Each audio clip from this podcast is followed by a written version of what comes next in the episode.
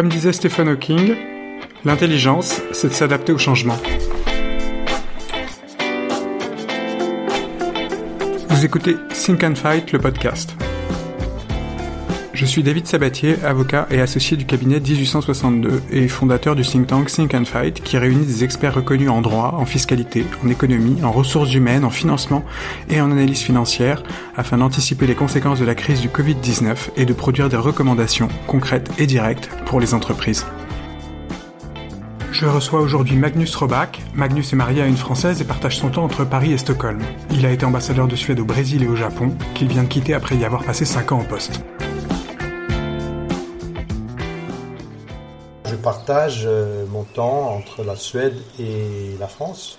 Euh, mois de janvier, j'étais en Suède, non, plutôt février, et mois de mars, euh, je me, un plaisir de, voir, la saison plus clémente, voir le printemps arriver à Paris.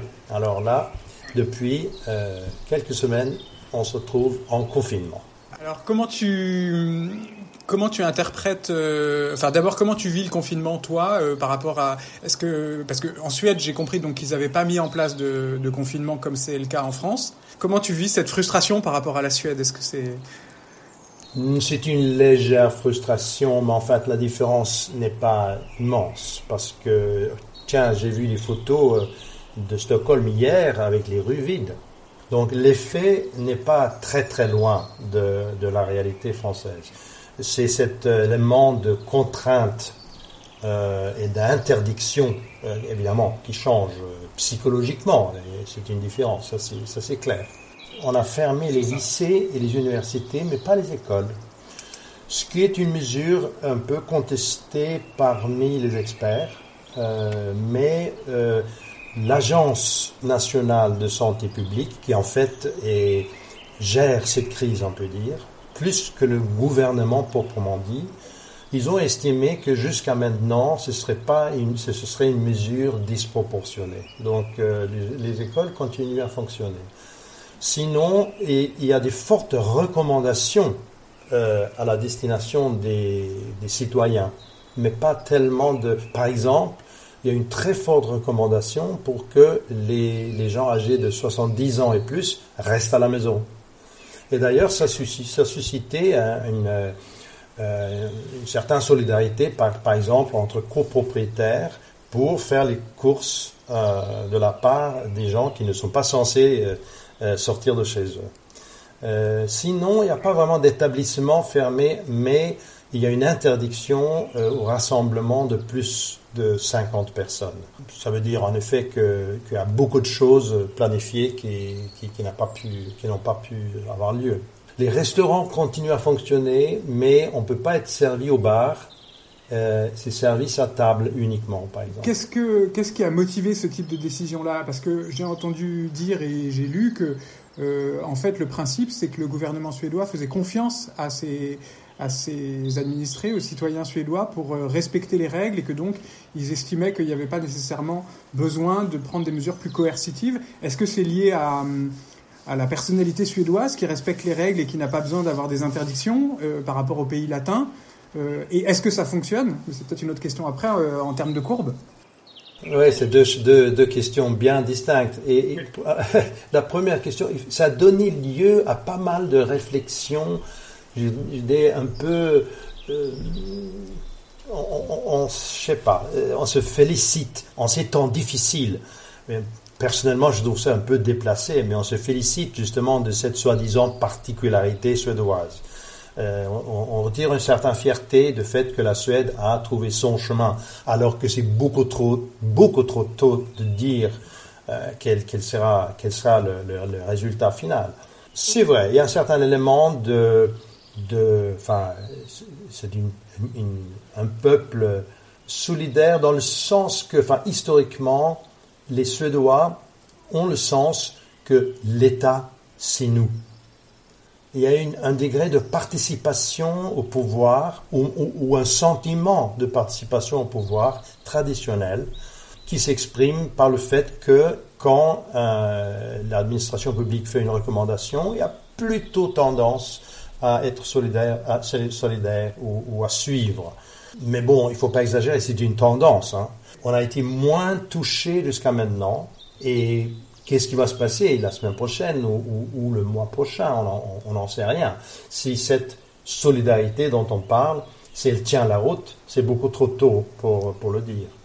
Il faut aussi rajouter, il y a une particularité dans l'administration suédoise, c'est qu'en en fait, la gestion du pays au quotidien est beaucoup moins politique qu'on a tendance à peut-être le penser. Et euh, on a un système administratif qui donne beaucoup de pouvoir, euh, de marge de manœuvre aux grandes directions nationales. Et en fait, les, les, les politiques ne sont pas censés intervenir, surtout pas dans toute décision qui concerne les individus. Euh, est une espèce de clivage entre le niveau politique qui, en principe, doit légiférer et passer par les, les, décisions du Parlement et les grandes directions nationales qui ont la responsabilité indépendante d'appliquer ces lois. Et donc, c'est ce qu'on voit maintenant. On voit à la télévision, pas tellement les, les membres du gouvernement, on voit tous les jours, quotidiennement, l'épidémiologue en chef de cette agence de, santé publique. Oui, c'est intéressant en termes de, en termes de positionnement. Ça, ça suit aussi un peu la vague des pays anglo-saxons parce que finalement l'Angleterre et les États-Unis, bon, aujourd'hui, je ne sais pas s'ils vont suivre cette politique. En tout cas, l'Angleterre a arrêté. Les États-Unis le confinement et semble-t-il pas encore complètement décidé, mais euh, est-ce qu'il y a une dimension qui est, tu penses, liée aussi au fait que ce sont des pays anglo-saxons ou pas? Est-ce que c'est un ralliement à une politique Je veux dire, est-ce que sur le plan international, est-ce que l'alliance euh, Suède, Grande-Bretagne, euh, États-Unis, qui est une alliance qui existe aussi, la Suède, elle est membre de l'Union européenne, et en même temps, elle est proche de pays qui sont pas si, pas complètement au cœur de l'Union européenne et proche des États-Unis aussi? Est-ce que c'est cette tendance-là qui a été suivie? Non, non, ça n'a rien à voir. Euh, les États-Unis, c'est un, un, pays fédéral, donc c'est un peu différent, hein, avec parfois une, démarcation entre les pouvoirs de, de, la fédération et des États. Les Anglais, ils n'ont pas du tout cette, cette, distribution de responsabilités entre le gouvernement et les grandes directions. Ça, c'est quelque chose qui est propre à la Suède et qui remonte au XVIIe siècle. Donc c'est une très vieille tradition. Euh, donc de ce point de vue, je pense pas, il n'y a, a, pas tellement de lien euh, mais c'est vrai que dans le sens plus général de tendance au pragmatisme, là effectivement, là euh, on, est, on est un petit peu sur la même longueur d'onde, sur les mêmes longueurs d'onde.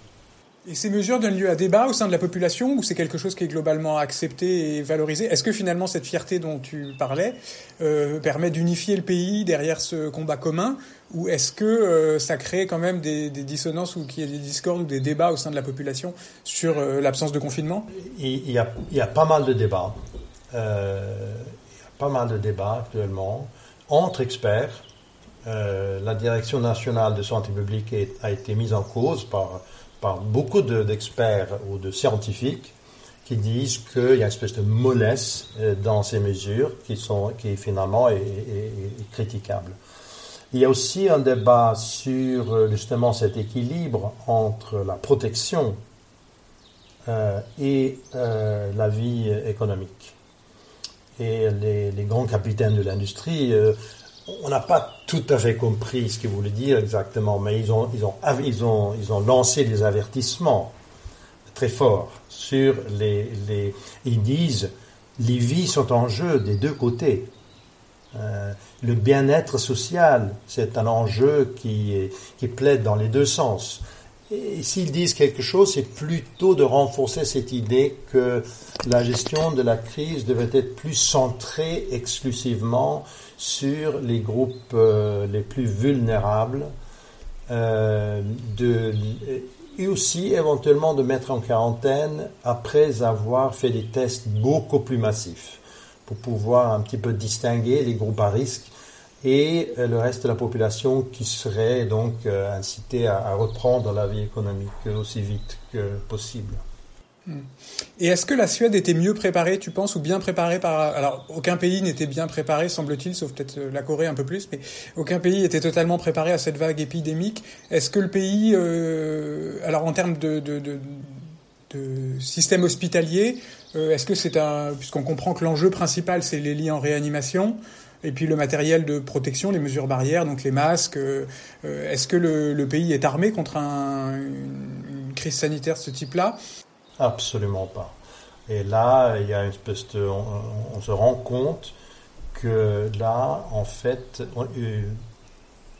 dû au fait en partie que la Suède ne fait pas partie d'une alliance militaire, on avait avant des stocks de vivres, de médicaments, une espèce d'indépendance, justement pour pouvoir faire face à des, grandes crises ou euh, des situations d'isolement.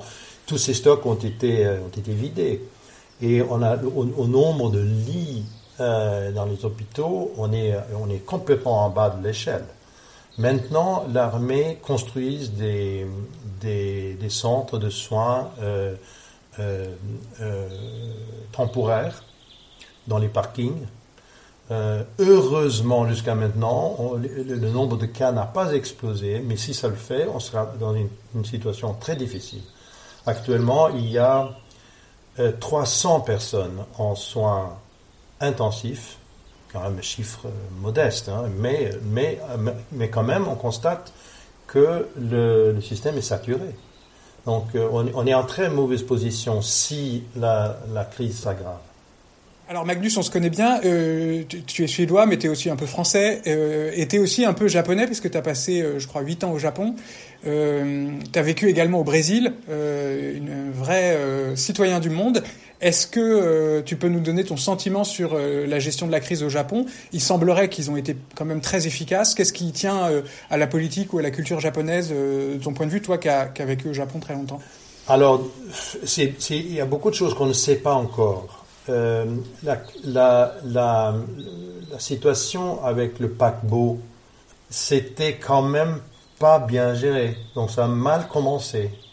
Euh, c'était une véritable bombe à infection et il n'y a pas de mesures de sécurité pendant euh, les visites des experts à bord. C'était quand même assez incroyable. Et puis les les conditions dans lesquelles tous ces gens étaient rapatriés, sans isolement particulier, euh, ça donnait pas une très bonne impression euh, de, la gestion de la crise.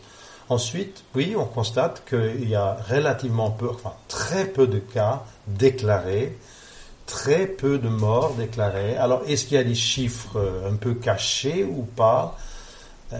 Au Japon, le facteur dissimulation n'est pas à sous-estimer. Mais bon, je ne vais pas faire de procès pour l'instant. Euh, je crois que peut-être, peut-être, euh, ils ont su. D'ailleurs, évidemment, il y a le comportement des Japonais. Leur interaction sociale est déjà plus distanciée. Euh, dans, dans, les relations entre humains, on ne se touche pas. Il y a toujours une petite distance. Et donc ça, effectivement, en temps de, d'épidémie, c'est très, très, très bien. Mais, je sais pas, dans les transports en commun, évidemment, c'est très promiscueux en même temps, hein, je sais pas. Mais ils ont cette habitude. Nous, on, on, a tendance à dire que c'est pas très efficace, mais ils ont une tradition depuis longtemps de toujours porter des masques pour la moindre petite maladie. C'est plutôt un acte de courtoisie, mais on ne peut pas exclure que ça a eu un certain effet. Euh, là, euh, maintenant, ils ferment encore leurs frontières à tout voyage, tout, arrivant de, de, la Chine, des États-Unis, euh, de l'Europe, je crois. Ils sont très disciplinés et très, enfin, très hygiénistes aussi. Hein, en fait, finalement, euh, point de vue euh, confinement, ils, font une politique qui ressemble pas mal à ce qu'on fait en Suède, c'est-à-dire maintenant une recommandation progressivement plus insistante pour rester chez soi, sauf, euh, sauf des besoins impérieux. Et au Brésil, là, j'ai vu qu'il y avait une déclaration du président disant que il n'allait pas nécessairement euh, appliquer de mesures de confinement au niveau du pays, enfin que sa politique de lutte était plutôt euh, favorisant euh, donc l'immunité naturelle, donc une circulation du virus au, au sacrifice peut-être d'une partie de la population. Je pense que l'action de Bolsonaro, ça, ça relève de, enfin c'est difficile à expliquer, hein, c'est très très loin de, c'est assez choquant, hein. c'est assez choquant. Je ne sais pas comment le peuple le peuple brésilien dans son ensemble doit quand même, je crois, juger ça assez sévèrement. Pour l'instant, euh, l'épidémie est relativement limitée au Brésil. Mais si ça explose, je pense que la responsabilité euh, du président sera engagée. Après, il a un groupe de un soutien dans les groupes un peu, j'hésite, mais c'est quand même des groupes obscurantistes, hein, évangélistes, etc., et qui oui, enfin, c'est, ça, dépasse, euh, ça dépasse la logique. C'est, très difficile à comprendre. Ok. Euh, et alors, pour finir, évidemment, t'as pas un commentaire sur la France? Pour toi, sur la politique française et la manière dont c'est géré en France? Ah, Évidemment, je ne veux pas m'empêcher de, penser que c'est quand même un tout petit peu curieux que je sors de chez moi avec mon petit caddie euh, pour faire mes courses, enfin, pour acheter, pour acheter ma baguette finalement.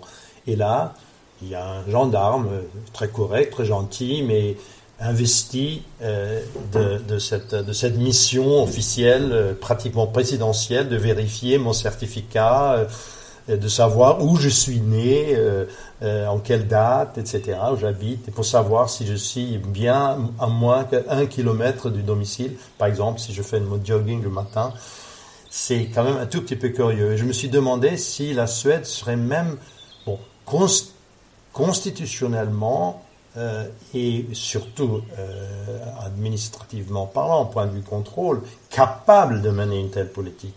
Mais en, France, là, en France, où tout se débat, là, il y a eu une espèce de consensus qui est arrivé que tout ça, finalement, c'est normal, c'est normal. Enfin, les, Français sont pliés très rapidement, très facilement à, à, cette, à cette, mesure qui est quand même, quand même assez extraordinaire.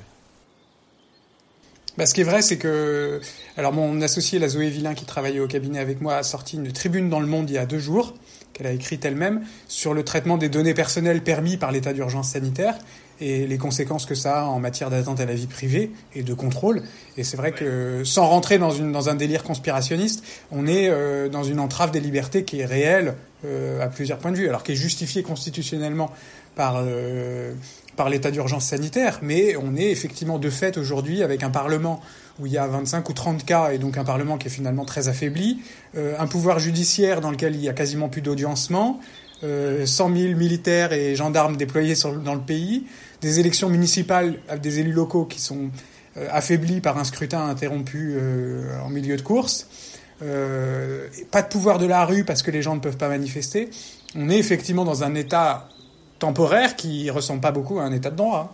Ça arrive à un moment, on peut dire que cette épidémie arrive à un mauvais moment dans le sens où on, devient un peu, on, voit qu'il y a une tendance globale à l'affaiblissement des fondements démocratiques. Euh, c'est une tendance, euh, mais la démocratie semble en retrait mondialement. Euh, et en Europe, comme tout le monde le sait, euh, il y, a, des, vrais, des vrais problèmes dans certains pays.